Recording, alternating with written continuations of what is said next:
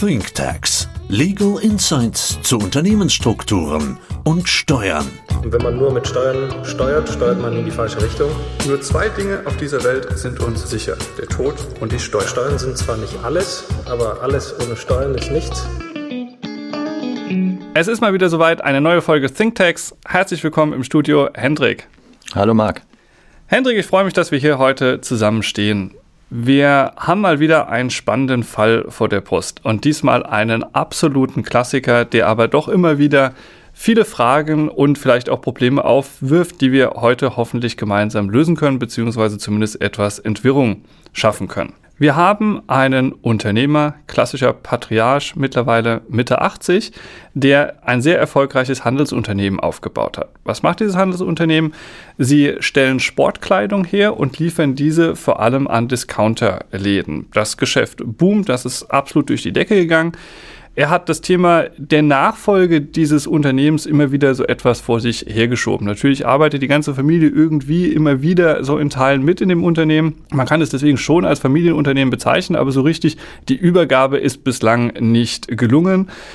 Hintergründe sind immer klar, man beschäftigt sich ungern mit dem eigenen Tod, man gibt vielleicht auch nicht so gerne Verantwortung ab, vielleicht hat man irgendwann auch mal keinen geeigneten Nachfolger in der Familie, der das Unternehmen übernehmen könnte bei ihm ist es jetzt so, dass ihm auch die Gesundheit etwas zu schaffen macht und er sich einfach die Frage stellt, was passiert denn mit diesem Unternehmen? Es soll auf jeden Fall in der Familie bleiben. Und er macht sich Gedanken, wie überträgt man sowas? Er hat dazu einiges gehört.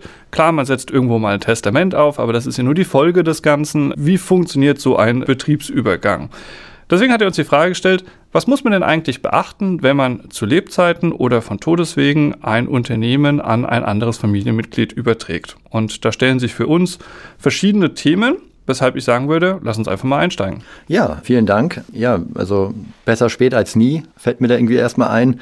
Gut, dass man sich mit dem Thema auseinandersetzt, weil was man ja grundsätzlich erstmal sagen muss, wenn man ein Unternehmen hat und sich mit Nachfolge beschäftigt, ganz, ganz wichtig ist auf jeden Fall, sich quasi zu Lebzeiten damit auseinanderzusetzen. Es nicht bis zum Tod quasi in der eigenen Hand zu behalten, weil da kann ich halt noch gestalten. Nicht. Schenkweise Übertragungen sind immer besser als der Vermögensübergang von Todeswegen, ja, weil der kommt überraschend. Man weiß nicht, ja, was ist im Unternehmen drin, gerade im Hinblick auf die Erbschaftssteuer. Insofern gut, dass er sich mit diesem Thema auseinandersetzt. Aber wo ist denn eigentlich das Thema Hendrik? Ist es nicht völlig egal, ob ich von Todeswegen oder schenkweise etwas übertrage. Denn steuerlich ist es doch ein und dasselbe. Wenn ich von Todeswegen ein Unternehmen übertrage oder schenkweise ein Unternehmen übertrage, es gelten immer die gleichen Spielregeln. Warum ist das Steuern aus deiner Sicht sinnvoll? Das ist wichtig im Hinblick auf die Erbschaft und Schenkungssteuer trotzdem, weil ich muss unterscheiden, wenn ich ein Unternehmen übertrage. Klar, grundsätzlich gehen wir immer davon aus, es wird irgendwie schon begünstigt sein, aber ich muss seit der Erbschaftssteuerreform unterscheiden zwischen der Begünstigungsfähigkeit und der tatsächlichen Begünstigung. Das ist zu trennen voneinander. Ja, ich also habe diese Begünstigungsfähigkeit ist, wenn ich einen Betrieb habe, wenn ich eine Personengesellschaft habe, einen Anteil einer Kapitalgesellschaft größer 25 Prozent. Da sagt mir das Gesetz erstmal, okay, du hast hier begünstigungsfähiges Betriebsvermögen. Grundsätzlich kannst du dieses Vermögen steuerfrei übertragen. Und jetzt kann es natürlich passieren, dass die grundsätzliche Begünstigung auch beim Tod erreicht werden kann, es aber am Ende doch nicht begünstigt ist, und darauf kommen wir jetzt gleich zu sprechen, weil die Firma in sich nicht so aufgestellt ist, dass sie als begünstigtes Vermögen im Sinne der Erbschafts- und Schenkungssteuer betrachtet werden kann. Das heißt, wenn ich einen plötzlichen Todesfall habe, genau. kann es quasi, wenn man so schön sagt, zur Unzeit eintreten, also zu einem schlechten Zeitpunkt, während ich eine zu Lebzeiten vorgenommene Schenkung natürlich steuern kann und damit das Unternehmen vorbereiten kann. Und genau das wollen wir heute einmal tun. Genau, richtig. Wenn ich jetzt die auf diese zweite Ebene gehe und mir eben angucke, inwieweit ist mein Unternehmen wirklich begünstigt, da muss ich mir dann quasi die Zusammensetzung des Unternehmens anschauen. Also ich, ich gucke mir jetzt an, was sind denn für Vermögensgegenstände in dem Unternehmen drin? Und da hat der Gesetzgeber so einen Katalog aufgestellt, dass er gesagt hat, naja, wir wollen dir schon dein Unternehmen grundsätzlich begünstigen. Wir haben da kein Problem mit, wenn du Betriebsvermögen, Unternehmensvermögen schenkweise oder von Todeswegen überträgst.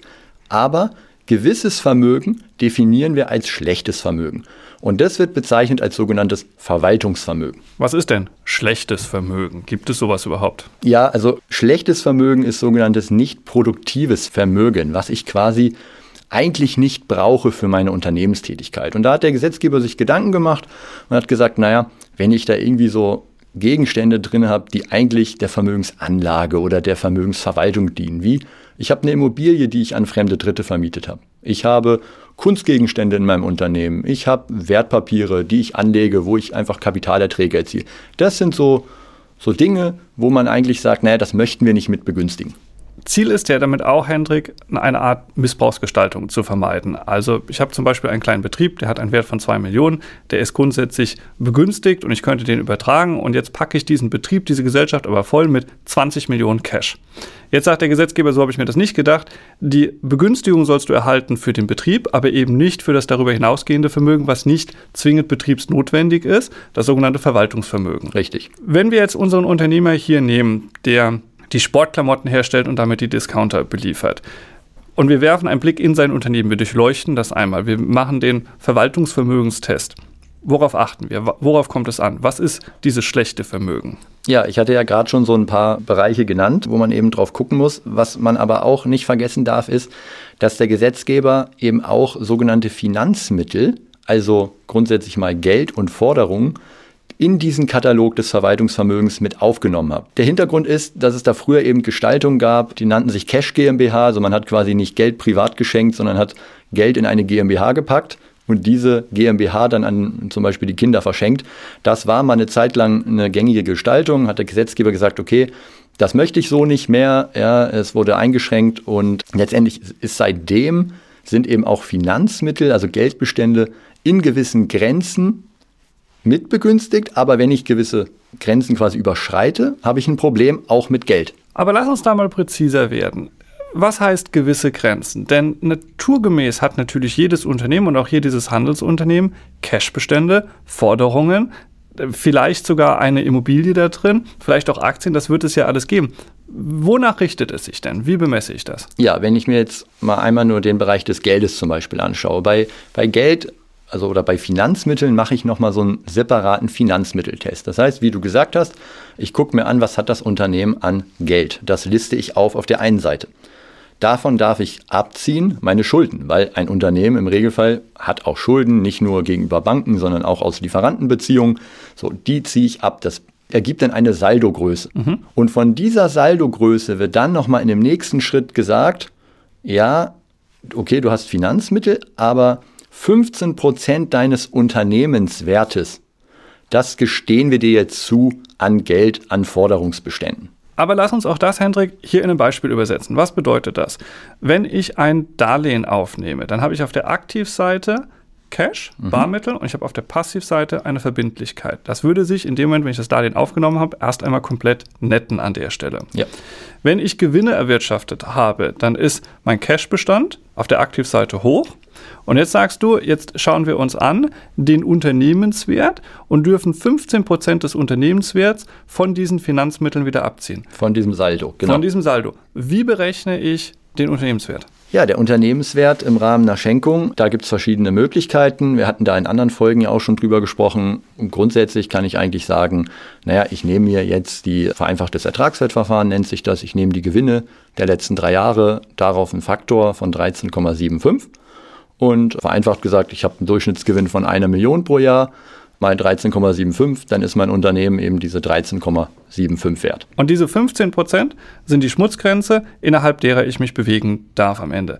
Heißt, Hendrik, anders als in anderen Folgen ist so gesehen ein hoher Unternehmenswert der ohnehin erbschaftssteuerlich begünstigt ist, ja gut, weil dadurch natürlich auch die Grenze, die Wertgrenze ansteigt, weil 15 Prozent von einem größeren Unternehmenswert natürlich mehr sind als von einem geringen Unternehmenswert. Völlig korrekt, ja. Aber dann lass uns doch mal hier in dieses Handelsunternehmen reingehen. Was sind denn aus deiner Erfahrung raus bei diesem Unternehmen, einem klassischen Handelsunternehmen, hier Sportbekleidung für Discounter, die klassischen Probleme, auf die man zusteuert? Ja, der hat natürlich hier ein grundsätzliches Problem mit den Finanzmitteln, einfach aufgrund des Geschäftsmodells. Ja, er hat, das war auch hier so, Handelsunternehmen regelmäßig einen großen Forderungsbestand, das hatte der hier auch und zwar laufend. Und es ist einfach im täglichen Doing einfach schwierig, diesen so schnell oder jetzt gerade, wenn er jetzt sagt, ich möchte jetzt in einem halben Jahr schenken, den einfach mal zu reduzieren, ja, weil das Geschäft natürlich weiterläuft. Ja. Und hier kam eben noch dazu, er hat viel thesauriert und hatte zusätzlich eben auch nicht nur Forderungen, sondern auch Geldbestände. Und das kann dann eben hier auch zum Problem werden. Aber das ist ja ein absoluter Klassiker. Also das ist ja bei Handelsunternehmen absolut üblich, dass entweder Forderungen da sind, die relativ hoch sind, oder wenn die Forderungen eingezogen wurden und erlöst wurden, ich die Forderung auf der Aktivseite gegen Cash tausche. Aber beides ist am Endeffekt schädlich, wenn ich die Wertgrenzen reiße. Genau, und wenn ich dann auch noch das Thema habe, dass ich vielleicht gar nicht so hohe Verbindlichkeiten habe, die ich da in Abzug bringen kann, kommt das noch ergänzend dazu. Also dieser Finanzmitteltest, das ist halt schon schwierig und das kann zu Überraschungen führen, dass man hier auf einmal in einem eigentlich normalen Unternehmen, wie man so als fremder Dritter sagen würde, bei der Erbschaft Schenkungssteuer aber sagen würde, oh, das sieht nicht so gut aus. Was wäre denn die Folge, wenn es nicht so gut aussieht? Naja, diese, dieses Verwaltungsvermögen in Form von Finanzmitteln, das ist jetzt mal grundsätzlich dann steuerpflichtig. Das ist, ist halt das Problem, was ich habe. Ich habe dann im Nachgang noch, gibt es quasi noch für mein gesamtes Verwaltungsvermögen, also nicht nur auf die Finanzmittel bezogen, wenn ich jetzt zum Beispiel noch eine Immobilie habe oder Wertpapiere, da bekomme ich dann nochmal einen Puffer. Das ist ein sogenannter zehnprozentiger Puffer. Also wir rechnen hier mit sehr vielen Abschlägen und quasi so pauschalen Abzügen. Auch nochmal 10% meines Unternehmenswertes darf ich auch nochmal abziehen. Also man kann es noch ein bisschen abmildern, aber es ist grundsätzlich auch denkbar, dass einfach ein Bestand an Verwaltungsvermögen stehen bleibt, der dann steuerpflichtig ist. Verstanden. Und damit passiert natürlich Folgendes, während der Betrieb an sich grundsätzlich begünstigungsfähig ist, wäre dann eher in dieser konkreten Situation eben gerade nicht begünstigt, weil der Verwaltungsvermögens- und Finanzmitteltest nicht bestanden sind, sich also nicht innerhalb dieser Grenzen, die du gerade genannt hast, befindest. Der Vorteil ist aber, wenn ich es zu Lebzeiten angehe, so habe ich dich verstanden, dann kann ich es steuern. Und steuern heißt, ich suche mir quasi einen Stichtag raus und auf den kann ich hinarbeiten. Was könnte man machen? Genau, also wir könnten natürlich irgendwie Cash-Forderungsmanagement jetzt hier vielleicht etablieren, wenn es das noch nicht gab, dass man sich eben anguckt, okay, wie ist erfahrungsgemäß in, in, den letzten Jahren, wie ist so, zu welchen Zeiten vielleicht auch, ja, gibt es Saisongeschäft, ja, wo einfach jetzt klar ist, okay, da kommen ganz viele Forderungen, dann wäre das ein Zeitpunkt, wo man vielleicht nicht schenkt. Gibt es eben dann einen Zeitpunkt im Jahr, wo man sagt, ah, da bietet es sich an und da habe ich dann auch Möglichkeiten, also mit diesem Verwaltungsvermögenstest kann ich sozusagen vorausschauend, wie du gesagt hast, auf einen bestimmten Stichtag planen und alles darauf ausrichten, dass ich zu diesem Zeitpunkt eben möglichst keine oder so geringe Finanzmittel, sprich Forderungen oder Cash habe, dass es da eben gut für mich aussieht im Hinblick auf eine Schenkung. Und genau das sagte unser Mandant ja auch, der Sportbekleidung herstellt. Bei ihm boomt das Weihnachtsgeschäft, weil wie bei jedem Handelsunternehmen das Weihnachtsgeschäft boomt. Bei ihm boomen die Frühjahre, dann wenn wieder schönes Wetter ist, wenn die Leute quasi den Winterspeck abtrainieren wollen. Das sind alles Themen, wo er sagt, plötzlich geht das wieder durch die Decke, damit steigen die Forderungen, damit steigen die Cashbestände. So in den ersten ein, zwei Monaten im neuen Jahr ist für ihn immer eine ganz gute Zeit, wo er auch das Ganze steuern kann, wo er sagt, jetzt habe ich das Ganze im Griff, ich kann Forderungen einziehen, ich kann gegebenenfalls auch Cash ausschütten aus der Gesellschaft, dann ist es zwar im Privatvermögen, muss versteuert werden, aber ich komme zumindest in die Begünstigung des Unternehmens rein. Das sind alles Aspekte, die wir hier, Hendrik, berücksichtigen können. Genau. Wunderbar. Das heißt, Hendrik, Augen auf bei so einem Thema. Alles das, was ich zu Lebzeiten machen kann, kann ich steuern. Ich kann mir im Prinzip meinen Stichtag raussuchen. Ich kann mich auf diesen Stichtag vorbereiten und werde nicht zu einem blöden Zeitpunkt überrascht, bei dem die Finanzmittel des Verwaltungsvermögens zu hoch sind und am Ende bei einem Top-Unternehmen eigentlich die Begünstigung verloren geht, die ich so denkbar leicht erreichen kann, wenn ich es etwas steuere. Genau. Herzlichen Dank. Ein absoluter Klassiker, ein spannendes Thema. Vielen Dank, Hendrik, dass wir zusammen im Studio waren. Vielen Dank.